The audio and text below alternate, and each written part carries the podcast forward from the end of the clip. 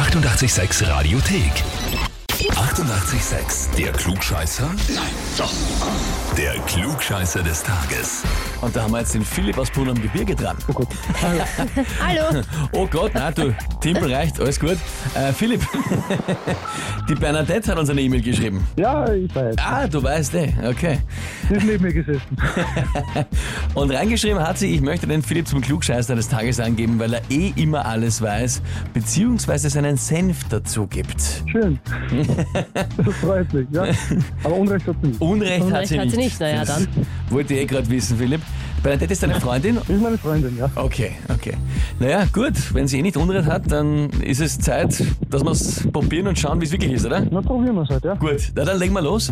Und zwar, heute begeben wir uns ins Reich der Ornithologie, also der Vogelkunde.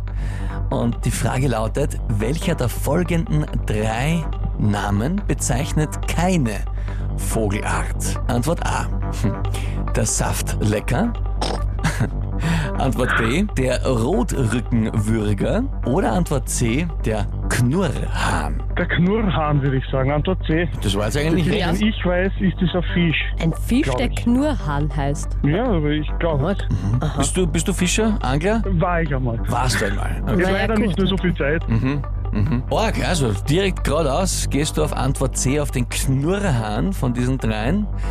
Naja, lieber Philipp, was soll ich sagen, sensationell, das ist vollkommen richtig. Wahnsinn, ist absolut richtig. Super, ja? Heißt für dich, du bekommst den Titel Klugscheißer des Tages, bekommst eine Urkunde und natürlich das berühmte 886 klugscheißer -Häferl. Sehr gut. Na, das werde ich hier dann gleich einmal unter die Nase rein. Genau so Sehr gut. soll es sein. Philipp, ich wünsche dir viel Spaß dabei und liebe Grüße an die Bernadette. Danke sehr, werde ich ausrichten und euch einen schönen Tag noch. Dankeschön. Danke. Ja, wie schaut's bei euch aus? Habt ihr jemanden, wo ihr sagt, das wäre der ideale Kandidat für den Klugscheißer des Tages, der müsste sich da mal stellen, der Herausforderung?